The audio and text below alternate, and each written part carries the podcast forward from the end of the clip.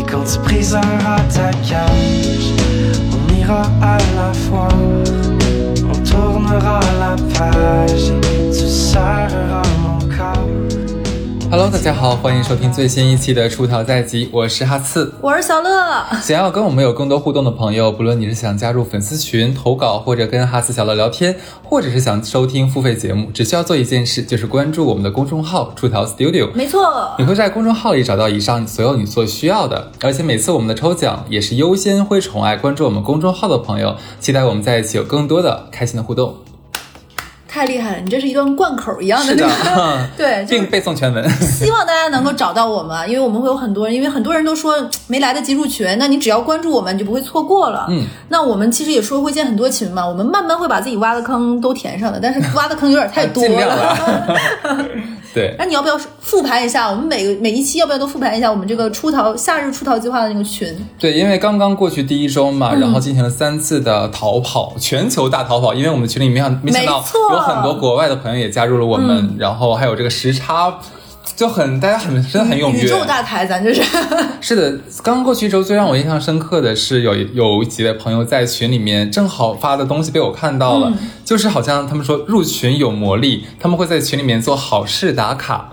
就有个朋友说，哎，第一天打卡的时候就接到了面试电话，而上一次接到面试电话是两个月前。哇塞对，然后第二次打卡呢，就收到了意向的 offer，让全群所有人啊，恭喜恭喜，加油加油！然后全群的人就说说我们买反复全全军背诵那个忘自己那期，对，然后还有朋友说他是十号入群，十一号就收到了梦寐以求的工作机会，可以出国工作三个月，就超开心怎。么的？咱这群开过光，大师帮我们加持过。哎，这个真的很妙，我觉得这个这就是咱们出逃的 buff。之前其实这四年来啊，我们在后台收到过很多很多年轻的朋友有跟我们说，哈斯小乐真的超开心，我要跟你们说一件事情，就是自从我听听你们的节目，呃，大概是第一期还是第几期的时。不过多久，我们就立刻收到什么 offer 啊，或者说跟呃心跟某个心爱的人表白了，然后就被同意了这样子。对，我也很开心，他们愿意跟我们分享他们这种好事儿，就真的把我们当朋友了。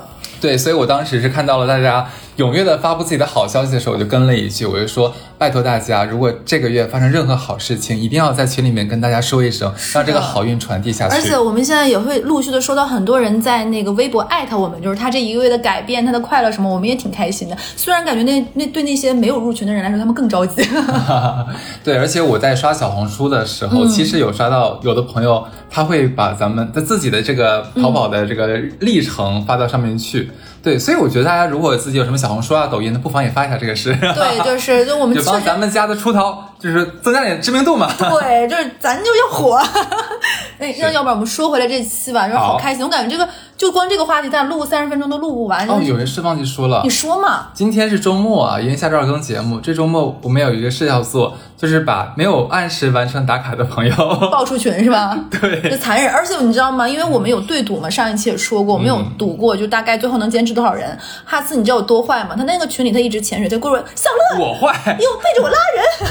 你知道小乐真的是很过分，真是不择手段。就他赌的人数会比我多一些，多很多好不好多很多 Double 多。对，然后他呢就不停的偷着摸的往里面续人。”没有没有，就是因为我那个时候那几天连续就是加微信的那个客服的微信得有一两千人。好了，不要再想理由手机。真的，手机真的一直在抖，所以我有的时候会拉到错乱，他到底是去常规群还是什么？我就有的被拉到九群，结果有几个妹妹就突然说，呃，不好意思，我在九群打卡，为什么没有人理我？然后哦，错了错了，我再给你交回来。然后每次都会被发次抓个现行，哼，又拉人，想吃雪糕也不用这样。大概拉错了几十个人吧。又没有了啦。但是坦白说，我觉得这很正常。我们不希望这个群给任何人压力。如果你最近学业课业比较繁重，工作很强度，确实没有办法坚持，我觉得 OK 可以退群，没有什么。就是这是让你能够健康自律的一部分，但这不是造成你焦虑或者是我怎么就没有坚持的那一部分。是好，那我们要不要说回这一期？好的哎，刚刚我们不是说要把那个挖的坑填上吗？我们今天就是一期填坑，就是我们之前有做过一个系列，叫做“互联网”呃不，互联网渣男，互联网黑化渣男渣女，对吧？嗯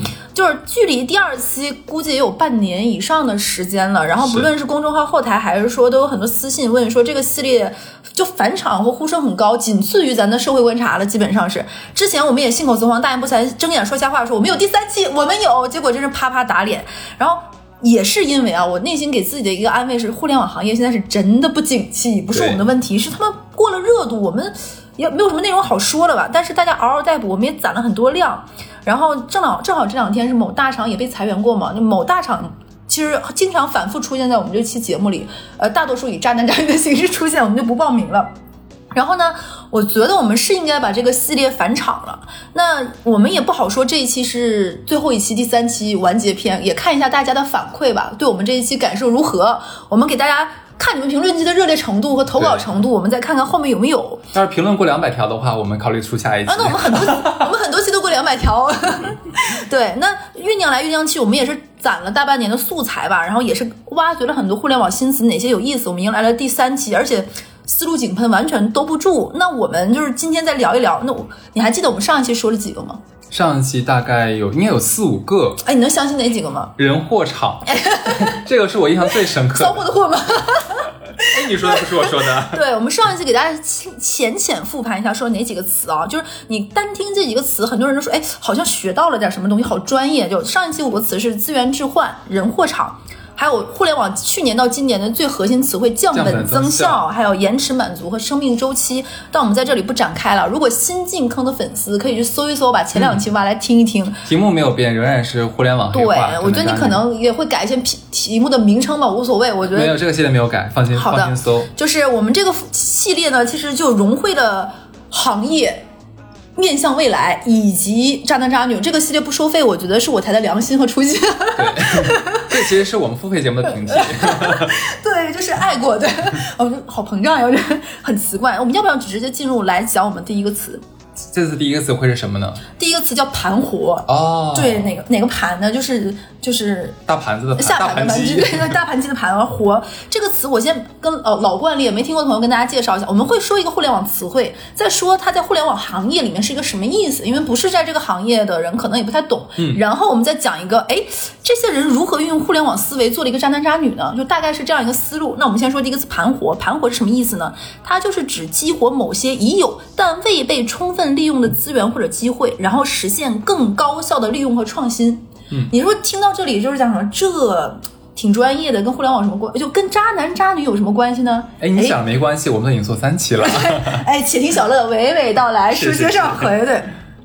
就是我给大家说一说啊，就是我觉得渣男渣女是分为两种的，就是跟大家浅析一下，一类的渣男渣女他们是属于天赋异禀的，啥意思呢？就是他们天生就很会撩拨，会在两性关中关系中拿捏对方，时刻让自己处于一个那种不败之地，或者说他自己想要得到那部分他能得到，嗯。感情、金钱、地位，又或者是其他，甚至都不是为了得到什么，就是为了破坏别人，然后满足自己的爽感，或者是抢走别人东西的快乐啊，就是这种的，并且就是他们这种过程当中，其实道德感会降得很低，因为如果道德很强很强烈，他也没有办法做一个渣男渣女。这里说的，所以我们接下来会讲的故事可能都有一点，但我们是用了另外一个人称，并不代表我台观点啊，我们只是讲故事。对，那上面这种呢，就有点像《红楼梦》里面的薛宝钗，她带了点胎带体热，她得吃那个冷香丸压一压。但是渣男渣女能吃什么药能压一压呢？西剂丸。那这里我们没有接到某一个药品的广告，我们不不好说，对不对？我们说了这种渣男渣女是天赋异禀型的这种的，还有第二种是他们是学院派，什么意思呢？就是他们善于在生活在情感中建立这种渣男渣女的学习型人格，在一切的事情上都要做到关联和认可、认映射，学习如何接人待物，如何更好的去包装自己，蛊惑人心。这种人呢，他们就是拿上班的那种 KPI、OKR 做那种形式力规划的状态来搞破鞋，但是哎，就是也是有一种学习型渣男渣女的这种状态，主打就是一个卖力，就是每一段关系每一个关。关系网都会不断的升级和迭代，既要格式化以前不好的那部分去摒弃它，又要优化迭代和升级自己的系统。那想怎么盘活呢？那不不过就是踩着别人。对的，垫垫脚石就是一个盘活的过程。然后呢，这里面我讲一个男生啊，其实我跟他不是很熟，我们是属于在工作上有交集的。很多人其实，在听了我们电台之后，都会把小乐当成一个神父一样的作用，就是要给我说说他们内心的那些污秽，你知道吗？来抵我就是他们的有一种鱼叫清道夫，我觉得我好像起到了这个作用。我这是播客界的清道夫呀。他们会自发自愿投稿来讲述一些我觉得很难以启齿的故事。可能这些事情他们做了之后，他们不说出来，他们自己有点难受。那我们接下来就说这个呢。这个男生，我觉得怎么说呢？我给大家形容一下面相，很高，不是非常帅，但是长得非常板正。然后说，我给大家形容一下面相，很高。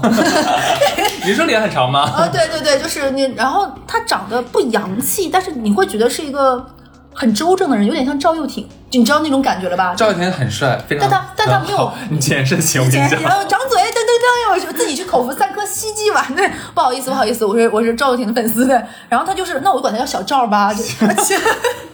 起名真的有点随意，真的是。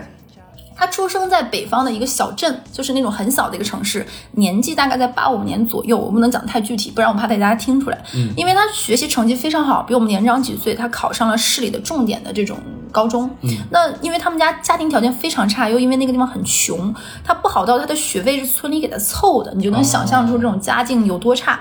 那因为这个孩子成绩太好，在十里八村都很出名，所以就属于那种，那我们一起嘛。其实学费也没有那么贵，一个公立学校，所以他就去了省会城。是北方这个省会城市最好的高中，然后在那里认识一个女生，因为那个女生姓高，我们就管她叫高高吧。嗯，他和高高呢，就是认识，他们是因为一个班，就是那个学校最好的学校嘛。但是高高的成绩不好，但高高家里非常有钱，啊而且高高就是那种家里也没有空管他的，但是因为他很有钱，所以就算他成绩非常吊车尾，他也可以在最好学校的最好班，因为家里有钱嘛。然后因为这个样子，你爸妈虽然不管他，但是钱到位了，就会给他安排一些成绩非常好的同桌一桌，这样能稍微你意思意思学点，对吧？老师也算是尽了这份心，毕竟拿钱了嘛。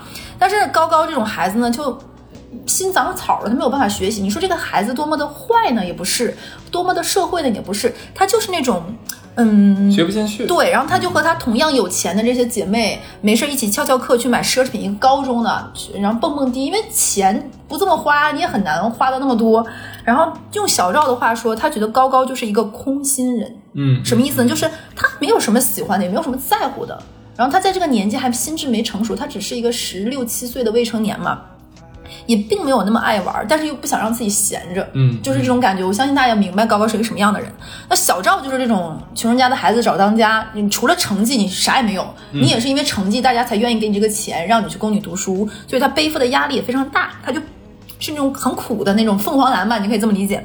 他也不怎么爱搭理人。他和高高会认识、会恋爱是怎么回事呢？我给大家讲一讲，就是源于高高最开始在高一的时候是有一个男朋友的，那个男朋友是他在酒吧认识的一个 DJ，就大家都明白，一个未成年的富家女和一个酒吧的 DJ，这这段关系本身就不正常。然后他还纹身和抽烟喝酒，你说他纹身和抽烟喝酒，他懂这个东西是好是坏，其实没有，只是觉得很潮很时髦，因为这个 DJ 也这样，我也要那样，所以他就喜欢这个样子。然后被家里发现之后就被关了几天嘛。因为他这样的状况，其实他们班是没有人愿意跟他一桌的。因为高中的女孩子又是省就是重点班的男女生，我我就跟你在一起会不会影响到我？或别人也说我什么指指点点？对，家长也不允许。对，就是也没有人愿意跟他当同桌。然后你要给他放异性一桌呢，其他男生的妈妈也不同意，觉得会影响孩对，是的习，对。小来小去就是小赵，你说对吧？还能跟谁？就小乔也是条命啊。就是对你父母能让你来上学，还免费供你午饭，已经很不错了，对是吧？那他俩就一，所以他俩这么因缘际会就成了一成了一桌了。而且高高小赵说，高高因为是他们学校的橡胶跑道都是高高家哦，修的，所以在这个学校，高高已经成了无论是校长、主任什么也不好说什么的。嗯那他们俩一桌呢？那个时候，你想小赵家穷的是他连钱的阶级和概念都没有的，他不知道这个高高家里有多有钱，他就觉得好像家里挺有关系的，但是他也不懂这到底是什么，然后他也不认识他用的那些什么奢侈品，那个时候就用香奈儿啊、贝贝妈妈的爱马仕啊，他也都不懂。然后，但是我要给大家讲一个细节，这个细节我给大家讲完之后，我觉得不是真正感受到穷和富的阶级的人是说不出这么具体的事儿的。我给大家讲一下。但他跟小赵在高高跟小赵一桌之后呢，因为那个时候重点学校嘛，很多年前比咱们都大几岁，那个时候学习压力很大，又是重点中学，大家是每天中午要在班级里吃盒饭的，嗯，就是从食堂里男生们拎着那个饭盒，嗯大家一起吃完，吃完之后赶紧拿拿走，然后集中注意力和时间，大家好好地午睡学习什么的，所以他们也是这样一个。但是高高就不吃学校这个饭，他觉得不好吃。他们家每天他的阿姨会让司机带着他去，就是。整个城市里最好那几家酒楼买他爱吃的鱼，因为他很爱吃鱼嘛，海鲜给他买好配好送到班级里，他吃的是这个盒饭。哦，当时小赵以为这只是家里给做的保姆的盒饭，就没想到这个背后是什么东西。然后会踩着饭点儿给他送来，就像宫里的娘娘那种食盒的那种感觉的。但他当时也不懂有多贵，直到有一次，小高高应该是不开心，联系不上她男朋友嘛，因为手机被没收了。那个 DJ 肯定有别的花姑娘一起玩儿，就也不在乎，她就有点难受，她就吃不下去饭，可能她就拿起来筷子看了那盒饭，就不想吃了。就等到收餐的时候就收走。但是你知道盒饭哪有这个好吃啊？小赵看了那个东西真的很馋，他没吃过那种东西，所以他就说：“那你一口都没动，你不吃你就别浪费了，给我吧。”就小赵，因为男孩子真是长身体，其实一份饭也不够吃，但是他又碍于面子不敢要更多的，所以他们俩那个时候他俩刚做了同桌一周左右，他们俩那之前都没有多说几个几句话过，因为小赵也觉得哎你是坏孩子，我跟你、对吧？然后然后那个。高高当时就惊了，他没想到居然有人会吃剩饭，哪怕这个剩饭是没也没有人碰过的。那高高，那那你吃呗，无所谓，我也不要了。就是小赵说他当时有多土呢？就是他们是一个北方的内陆城市，是不沿海的。你知道这种城市是没有人会买鱼的，就是没有那么多鱼。他家他没吃过什么那么多种类的鱼。他吃了高高那个盒饭里的时候，他本来是怀出来这是鱼，我小心翼翼别卡到刺。对吧？正他他就因为没没吃过土包子嘛，结果发现那个鱼肉就像蒜瓣儿一样的在嘴里就化开了。海鱼海鱼嗯他没吃过，然后一块一块就是又鲜又嫩嫩又嫩，还带着一点甜，他当时就惊呆了，他就忘了咀嚼，他就把那个鱼放到把那个嘴里之后，他就瞪着眼睛问高高说：“这什么鱼？为什么没有刺？”然后高高，你这是鱿鱼了。就本来高高是在分手中难受，还在那儿难受，你知道吗？但是看到他这个样子，包括他吃剩饭那个表情之后，他也很惊。然后他他他他也没想过怎么会有人问他鱼没有刺这个事情，然后但他也不觉得他土，就觉得这个男生有点好笑且好玩儿。然后他就说这是多宝鱼，嗯那给他讲，然后问他你也爱吃鱼吗？然后小赵说他们家里都是买菜场最便宜没人买的青鱼，或者是那种。鲫鱼鲫鱼，然后就是要么就是前者很腥，要么就是得红烧这种的，要么就是刺很多，吃起来很麻烦的。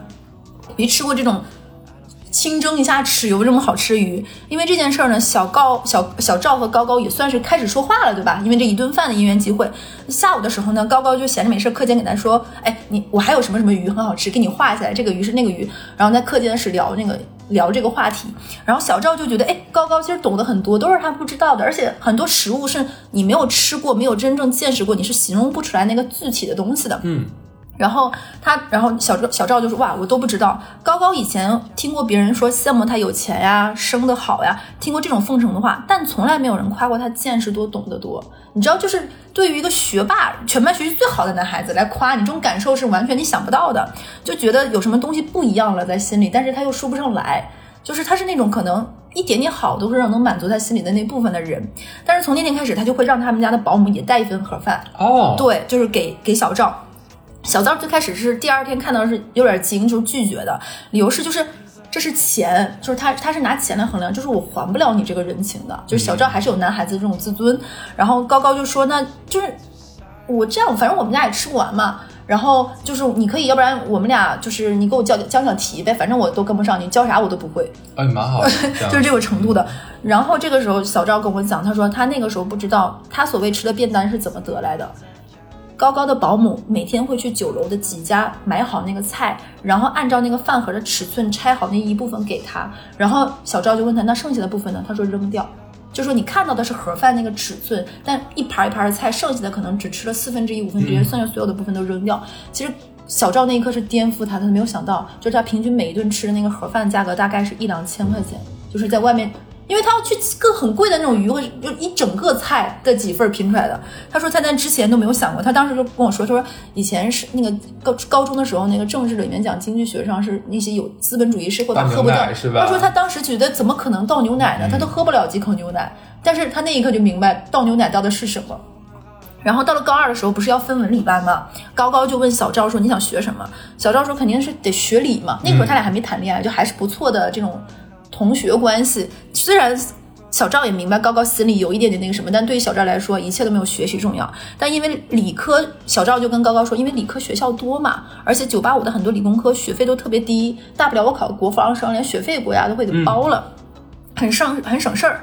然后小赵就问高高：“那你呢？你去哪儿？”然后高高说：“你你学理学文，我都跟你一起呗，因为我还想跟你做同桌。因为我反正什么大学好的都考不上，我就可能得上个普本。反正我爸妈会把我送出国的，我学什么都无所谓。我只是想跟你继续做同桌，嗯我要不跟你做同桌，我就学都学不进去。”小赵当时感觉到高高对他的情感，但是他也没有办法回馈那么多，他很忙，他他觉得他得读书，他得出人头地，他跟高高的人生不一样，他就和高高说说你不能这样，你不和我做同桌，难道你就不学习了吗？那你去美国怎么办？高高不加思索的说，那你也去美国呗，跟我我继续做同桌呗。就在那一刻，高高的话是没有信的，因为在他的脑子里他是没有概念说要去美国花很多很多钱，这个钱是什么数量级。小赵家里没有这个钱，小赵的自尊心很强，听我前面描述大家就知道，他觉得他那句话。他哪怕他知道高高是无心的，但他心里有一根刺，就刺到了小高心里。他他他他有点嫉妒，怎么可以有人这么的天真呢？就是可以不把钱当回事儿，可以不加思索的说说那种话。就在那一刻，小赵就想：这是你说的，是你让我去美国做你同桌。要签协议吗？就是他那时候就开始规划如何能够跟着小赵去美国。哇塞，对，很年轻哎，就他不爱小赵，但他想去美国。美国就是对于一个小镇男孩来，小县城男孩来说是遥不可及，就很远很远，只是你在电影里能看到那种东西。高高就是小赵没有充分挖掘和利用的那个价值，想去美国就得盘活高高这个人，嗯，只有这样才能达到自己达不到高度和去不到的美国。很简单，也就很自然，也很简单。因为一些一起复习的这种男女之间亲密的小接肢体接触，当然这是被小赵设计过的。嗯嗯，就比如说摸摸头发，你吃东西沾到嘴上，我蹭你一下，或者是我扶你学习的时候，你爱乱转笔，我突然按住你的手，等等一系列这种小道小动作，可能表现的很干很关心。高高很快就更在乎小赵了。一个没有被好好爱过和珍视过的女生，她们会在玻玻璃渣里找强吃，她们自己会给自己找一个借口，会让觉得自己是有被爱，就证。证明自己被爱过的，然后小赵就会在那之后经常开玩笑的说：“你看你现在不是也学的挺好的吗？”高高就会有点撒娇的说：“说那是因为你在呗，你在我才想学习，你不在我可怎么办？”小周就会说：“那你去美国怎么办？”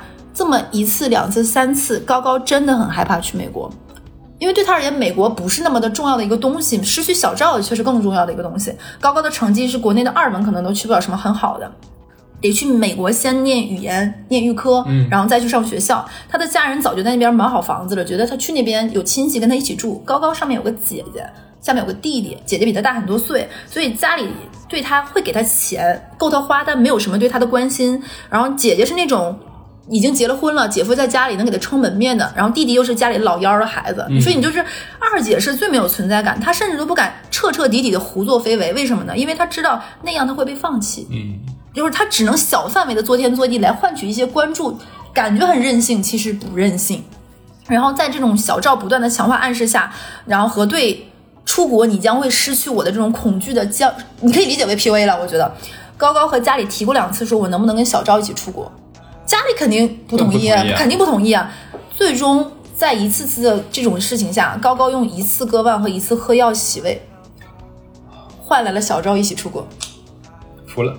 就是我当时就问他，我说你有暗示和怂恿高高这么做吗？他沉默了很久，然后抽烟没有承认，但也没有敢看我。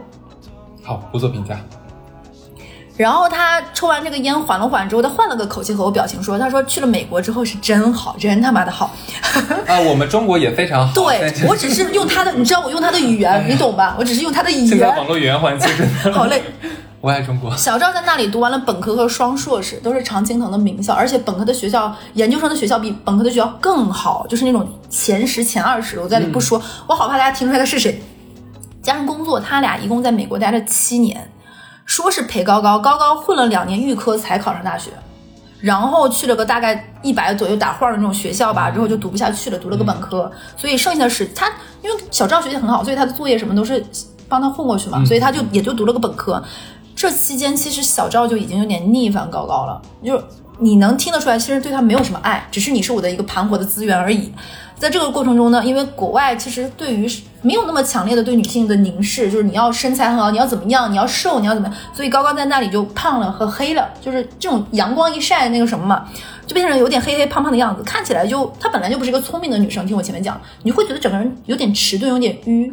就这个样子。小赵说有一次和大家在能能说吗？小赵有一次在跟他做爱的时候，觉得不像和一个同龄的姑娘，他他就用的形容词真的很恶心，我就直说吧。他说就像跟一块美拉德反应过度的肉，就我在搞一块大肥肉。就解释一下，美拉德反应就是你在煎一块肉的时候，滋滋啦啦有点胡椒的感觉，有点黑，有点黄，有点发碳化那种感觉。他说他根本就没有办法看他，因为看他可能就会那个什么，所以他就会眼观鼻，鼻观心的把这件事情按部就班的搞完。我觉得这个故事应该听得很多人很生气，怎么办？怎么办？在这个过程中呢，小赵喜欢默许是自己是富二代的身份。国外谁认识谁，偷天换日了，我到了一个完全不一样的地方。而且八五年的这个年纪，那个时候能出国，家庭条件都不错。你想一想，小小赵，小赵在外面装富二代，哦哦，哦因为你想八五年跟现在出国不一样，那个时候能出国的其实都是挺有钱，比现在出国的门槛要高很多尤其。是去美国，而且又念名校，学费本身就很贵。他在外面就别人可能就会说说，哎，你一定怎么样？他就默许了别人把他当一个富二代小赵，他享受这种完全换了一种身份的。他会和在酒吧和一些女孩相识，然后发生一些关系，玩的就非常放纵，就有点像一条饿坏了狗，要不停的通过性爱来证明自己，因为他得到的一切都是靠女人换来的，所以他想把一切都发泄在女人身上，来向女人证明自己我很棒，所以就变得你能感受到那种病态的这种折磨。但当慢慢慢慢在七年的相处下来，他发现他明白一件事情，就是高高是不可能接到他们家的什么财产的，嗯就是我刚刚前面也讲过，但是这个事情。小赵是要一点一点的渗透到他们家庭，慢慢，因为他还要需要他们家学费，明白了这一点，他顶多能够跟高高结婚之后进入到这家公司成为一个高层，然后还要被他的姐夫管着，因为这个姐夫大权肯定是在姐夫手里嘛，因为差了很多年，他有点泄气了。他在那一刻，你能理解吗？他是有点恨高高的，怎么有你这么没有用的人？嗯，就是他觉得，哎呦，真的是，这这是他的想法啊。就像当年如何得到高高一样，他再去盘了一下他身边的资源，发现能够帮他快速找到工作的，能够让他获得高薪变现的，能够再去回国国内的，因为他觉得可能未来的发展各方面他所学的东西，其实在国内发展更高更更好。他发现是他也不能叫他导师，是他导师的太太是个华裔。于是他就和导师的太太在导师不在的时候的家里发生了关系。就小赵说他就是那种看着矜持、矜持又放纵，可是他说那个你你想导师的太太年纪也非常大了，他说那种国外的人其实晒了很多阳光，所以会也会老的比较快，比亚洲人。然后他就会发现，他说他说当时跟那个太太在发生这个事情 do something 的时候，因为他的皮肤太松弛了，他说他当时非常的出戏，但是我又要表演出那种很激情、很澎湃，我跟你这种不伦是因为我太爱你了，你是我的缪斯。然后他说这个演戏比当年年轻的时候骗高高要难得多。嗯，你你已经露出了痛苦的表情了。后来呢，小赵故意让高高发现他跟他的导师的太太偷情，然后高高就非常痛苦，他不能理解，就是你要是跟个小姑娘，或者是跟一个什么什么那种发生一夜情，我还能理解，对不对？激情或出轨，或者是我们俩在一起久了，你为什么要跟他？会让人觉得说我输在哪里了。对，就很困惑，这就是一种分手对人的最大的痛苦的点，很多是因为我觉得是不是我输了，很多人会陷在自、自己的这种 shame 的里面。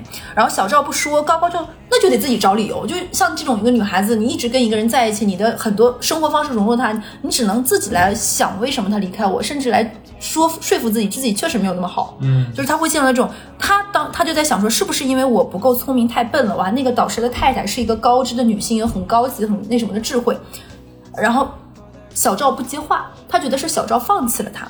小赵就觉得，哦，你既然你这么说，那我就顺着你这个想法，我也不沉默。然后他连骗都不愿意骗高高了，就和七年前一样，就是高高又一次割腕。就是小赵当时心里不但没有心疼，小赵的想法是，你七年真的是完全没有什么长进，就是他觉得你还是用这套，嗯，然后高高这次割腕其实伤的非常深，而且说要需要那种就嗯很夸张，就是我问小赵是，他说就跟那个手要掉下来似的那种，割的非常深。然后小赵就联系了高高家里，那高妈没有空，因为要带孙子，然后就让自己家里的亲戚阿姨来处理的。然后这时候小赵他也不缺钱在供他读书了，最后一期学费也早就缴过了嘛，他已经开始工作了，他就收拾好自己的东西，第二天就安排去。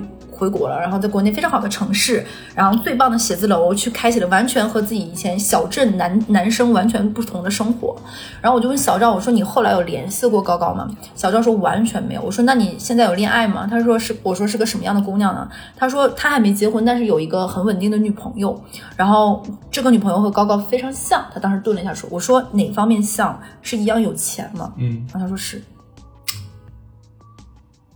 这个讲完了，你有什么想说的吗？我的沉默震耳欲聋。你能你能感受到，就是就是你能听到一个人，他完全不把内心的恶跟你掩饰，但是他就想倾诉，但是他在前面就跟你说服你说，我会以不加任何掩饰的跟你讲这个事情的时候，等你在接受这个故事，你还是非常的我就用一句话来做总结吧。很高兴你也喜欢艺术，并有自己的见解，来自学习。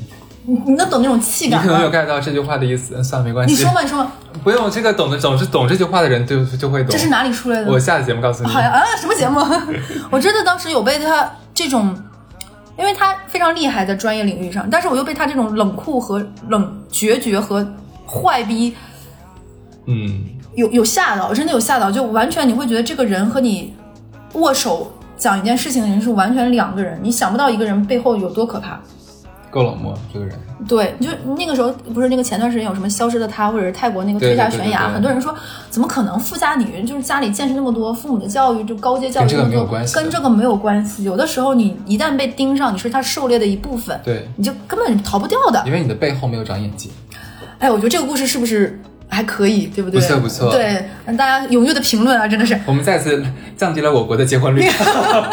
不可以这个样子，我们很正能量？当然了，真是相信爱情。对，那因为爱情，对，我要给大家唱首歌了，对。那我们要不要直接直接进入下一个词？好好好那我们下一个词呢，也是互联互联网的一个高级词汇，叫跨平台。嗯跨平台是什么意思呢？这个词就非常的字面儿这么说，就是顾名思义，就是指某种应用、信息或者是服务在不同的平台之间转换和适配，以实现更广泛的覆盖和使用。就是它在不同的平平台来回切换。哎，你是不是听这个词你也想不到是哪样的故事呢？我我我我能揣测一下吗？你揣，你就是皮揣子一样的揣。跟不同领导的爱人发生了关系，或者跟不同的领导，哎，嗯，有一些相似，但又不太一样。毕竟你也知道，我是一个故事海纳百川的女孩儿，你知道吧？素素素，我有跟你讲过这个事情，这个故事就是很精彩，我给大家说一下。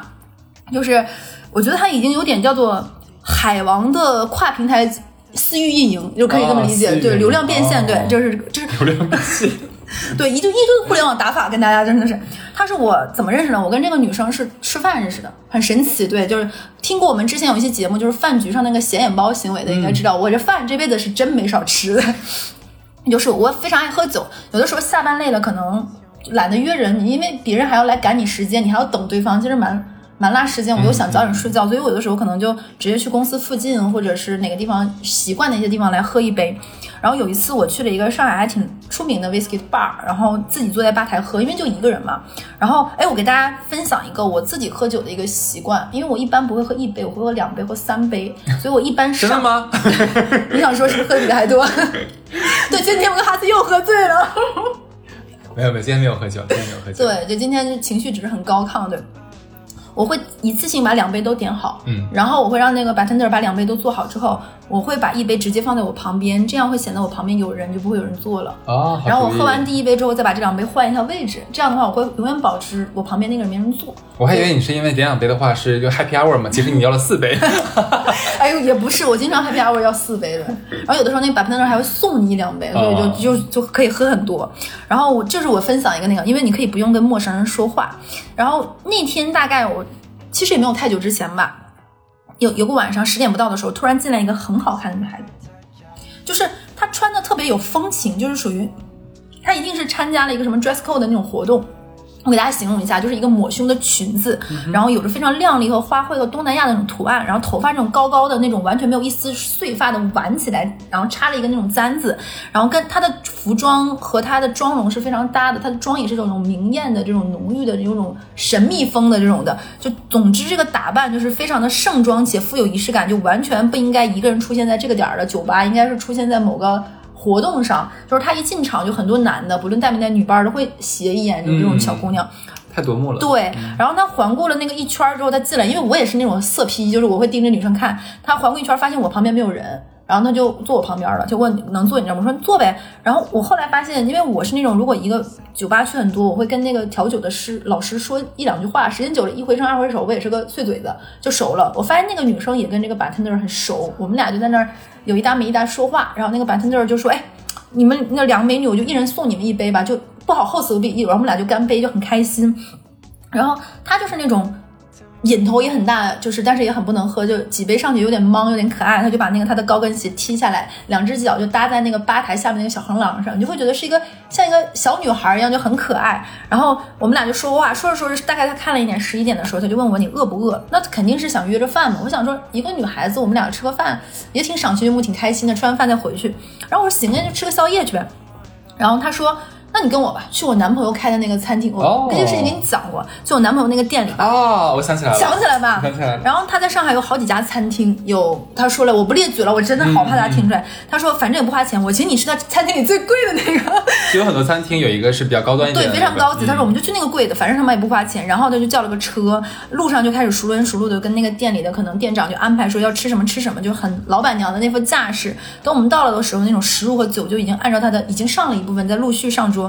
就那个餐桌的丰盛程度，我觉得是给八个人吃的，搞得我就问他还有别人，他说没有，就咱俩吃啊，就是吃呗，反正不花钱，就冤大脑袋，吃谁不是吃对。然后她就很开心呢，然后没一会儿的时候，她男朋友就过来了，嗯，就看得出来是那种特地因为女朋友来了来看看，有点不放心，啊。又有点担心是男是女，这人什么样的人。跟我对了下眼，那个人一看也是那种做过很多生意，看比较会识人的，看我一眼也没说什么，就你们也不想打扰他女朋友的快乐，就走了。然后我们俩就继续吃，我跟那个小美女，我就管她叫东南亚的话就楠楠吧。等他走的时候，那个男的就问我说：“嗯，就我男朋友。”我说：“哎，看出来，我肯定要顺着是不是夸几句？哎，还不错，很大方，对对你好，很羡慕。对对。结果他说：“哎，丑吧？”呃 呃我说这就是就是很特别啦。对我我我当时也是确实喝多，我说那如果你这么说，那确实有点丑。你真的是对，你说他就这么说，那就是就坡下驴吧。他说，但是他有点小钱呀，对吧？然后对对我又很好，不然我图啥，对吧？然后我，然后我我在想说，这姐们儿是不是就是也说的太实在了太上心了呢，对吧？我也不好乱接这个，虽然我喝多，但是也不知道怎么接。我就说，那如果真心对你好的话，你也觉得他不错，其实美丑也没啥，没对吧？重要了，嗯。他说：“哎呀，算了吧，等如果如果有缘分，我们下次我也约你，或者什么再想见，我们以后再说。那也不好再多说什么，先先造吧，反正菜那么多。后来我就他请了我吃了一个顿饭嘛，我后面就有一天就问他，那我回请你喝顿酒吧，我们俩就去了。然后他就知道我录电台，他就给我讲了他的这个故事的展开版本。其实他有好几个男朋友，你知道跨平台怎么跨的吧？但是这几个男朋友是完全没有任何交集的。注意哦，不是约炮，不是那个什么，这几个都是她的对方不知道的男朋友，就大家都以为他自己是正主了那种的，完全没有圈子。比如说我们做餐饮的这个男朋友，是他参加某一个老乡的这种商会，就有一个好朋友是那个地的地方的人，他他就去参加那个商会认识的这个人，然后是一个餐饮圈子的，但他日常呢是做广告的。她在公司呢有一个男朋友是她的同事，两个人感情其实挺好，还见过家长。然后，但是因为在广告公司他们没有公开嘛，所以呢，她而且她也住在她爸妈家里，不住在一起，也不太能发现她可能那个什么。嗯尤其是一个漂亮的小姑娘，爱参加活动，有的时候约约妹子什么喝喝酒也很正常，对吧？所以也没有发现。然后呢，她这个开餐厅的，她她这个开餐厅的男朋友呢，平时你也知道，做生意的人也很忙，而且晚上大多数都有这种餐饮圈子的饭局啊、局啊，也不是每天都能在。然后其实是可以打开这个时间差的这个马虎眼的。然后她说，她上在上班这个男朋友一个很好的一点，就是因为她公司有很多事儿，男朋友给她照应，就是她可以划水，她可以更打扮自己，偶尔上班做做美容、洗洗头发什么。而且很多广告公司其实早上不太要求打卡的，你十点十一点你就会说昨天晚上对接甲方那些需求搞得很晚，那可能那个活后面就是她男朋友在做的，对吧？她就可以让自己永远保持靓丽、青春、活泼、可爱。然后，但是她认识她的公司那个男朋友，开餐饮的那个男朋友呢，因为很有钱，不能叫很有钱，而是舍得给她花钱，就满足她的这些东西，所以她这两个男朋友就都挺。所挺碎了他的心意吧，他可以这样这两个平台。但是呢，他也不只有这两个，他还有一个男朋友。她跟我说，她的第一次就是跟她这个男朋友。哦，她这个男朋友呢，是她大学的系主任。他这个跨平台跨的的确是跨的对，蛮大她的这个私欲是非常的私欲了，对不对？是是是，因为然后她说，她当时他上学的时候呢，呃，他的系主任到现在都跟他保持这样的关系，是为什么呢？就是因为他是第一次，对于一个这样的老男人，又是那种就虽然是所谓的这种学术圈或者怎么样的一个态度，但是你知道有一些他的心里还是对于这种 有崇拜是吧？对有崇拜，就觉得很美好啊，很圣洁，你真是一个跟别人都不一样的女孩呀。他就因为这一点牢牢的把这个男的拿住了，这个男的永远觉得你的你是一个冰清玉洁、瑰宝一样的那个什么，只属于我。就是你也是有点无语，你我我觉得这个是应该以后这种类型应该录视频节目，大家可以看一下，就哈次听这个，就是我讲的内容，他的表情，不不不，世界很大，我们不能用单一的道德标准来衡量一切。就是就？就就犯罪的话，允许一切发生。是吧？对，然后那个人就是说，他当时那个系主任可能这辈子没有遇到过一个人是第一次，然后哇塞，我这辈子要对你好，我对你负责，所以我没有办法娶你，因为要就我有自己的这个生活家庭好喜欢这种纯真的人哦。就傻白甜是吧？然后这个系主任到现在对他很好，而且他一直以为这个女生没有跟别人发生关系，也是挺会装睡的，就是对。然后她当时会选择跟这个男的在一起，因为是这个人可以让她保研，去外面更好的学校，这是她的一个资源。然后我说，那你这么漂亮，肯定很多人追你。你那个时候，我说你，她说她，她其实大一的时候就有了她的男朋友。她当时是有个男朋友，然后那个男生就也很爱她，她大学恋爱肯定很黏腻嘛，然后每次那男生可能都在学校的寝室下面亲亲抱抱她，就很爱她，她也很喜欢，然后也磨磨蹭蹭想要跟她发生一些什么关系。然后那个男生是跟她虽然两个都在上海读书，但那个男生是外地人，所以他们如果想发生什么的话，那肯定要么去女生家里，要么两个人去开房嘛。然后男生也会经常说赖在他家里不走，趁他爸妈不在的时候，或者是想暗示他去学校附近那种酒店。大家也知道，学校附近的酒店有很多的后街上都不是很好，什么都是不说牌子那种，嗯呃，快捷酒店嘛。他他想到了那种酒店就很抗拒，因为她是弄堂里长大的小姑娘。她说我们家就是很逼仄的一个环境，我为什么我要在那样的地方发生我的关系？这是她的这种想法，她就觉得不应该，我不我不应该是这样的一个，因为很多热烈追求她的人都是那种。让他觉得我应该是在那里，而不是这里。我不应该为了爱委身于我自己。是，他就很不接受，很不抗，很抗拒。然后呢，因为她很漂亮，而且她很会。她的专业，他他是做就是可以做一些主持人的活动，哦所以他们学校会有主持人的那种大赛，是跨校级的，就是几个学校之间联赛的。然后那段时间他准备这个比赛，他还要考四六级，他很忙，就大二的那个时候就很辛苦，而且那个时候夏天很热，住在很寝室，你知道也很难受，就那种寝室的条件。然后那那个系主任之前就是有很多活动是他来主持的，两个人就认识，他也能感受到那种从小到大被追求过的女生，她是能跟一个人对上眼，就能知道这个人是不是对自己有意思，就是这是一种带引号懂事儿。懂事儿，他非常懂，能记得住那个名字。然后有一次他就就中暑了嘛，然后那个系主任就说你是回去吗？他说他说就很累折腾的。然后那个系主任就二话没说给他开了间房，说你你自己去住吧，你好好休息，挺怪心疼你的。然后系主任还特地补了句话，你别害怕，你跟我女儿都快差不多大了，你说我能对你有什么？但是那个女孩就很受用，她说她当时。去了那个酒店，虽然她也是一个本地的人，但她到了那个酒店还是被震惊，因为她从来没有知道黄浦滨江的好酒店的景是什么样子。原来可以那么大，而且它肯定不是一个普通的大床房，它一定是一个有 view 的那种房间。他就他说这才是应该我发生关系的地方，然后他就毫没有害怕的，毫没有那个什么的跟那个系主任说，我晚上没有一个人住过，有点害怕。哦，你哦什么哦？然后他就觉得，他当天晚上的时候他想都没有想，他就绿了他男朋友。就主任还记得你白天说了什么吗？主任你不记得了吧？对。然后她跟她男朋友就说晚上我要回家复习，所以今天晚上不回寝室了嘛。然后，然后其实和系主任在这里。后来呢，她没有做自己的本专业，然后她觉得可能就是想做点别的。然后那几年又是广告行业很热的时候，有很多这种创意玩法去，对然后对接一些 campaign 什么的。她说就是广告行业。你想想啊，学校的老师、餐饮还有广告公司是完全三个没有任何交集的领域。然后她在这三个男人的圈子里分分别扮演着纯洁唯一的女朋友，而且是一个非常棒的女朋友。她有的时候跟我说，她说她见这三个人要穿衣服都是不能一样的，因为这三个领域的男生和她要打造的形象也是完全不一样的，好费对吧？钱啊！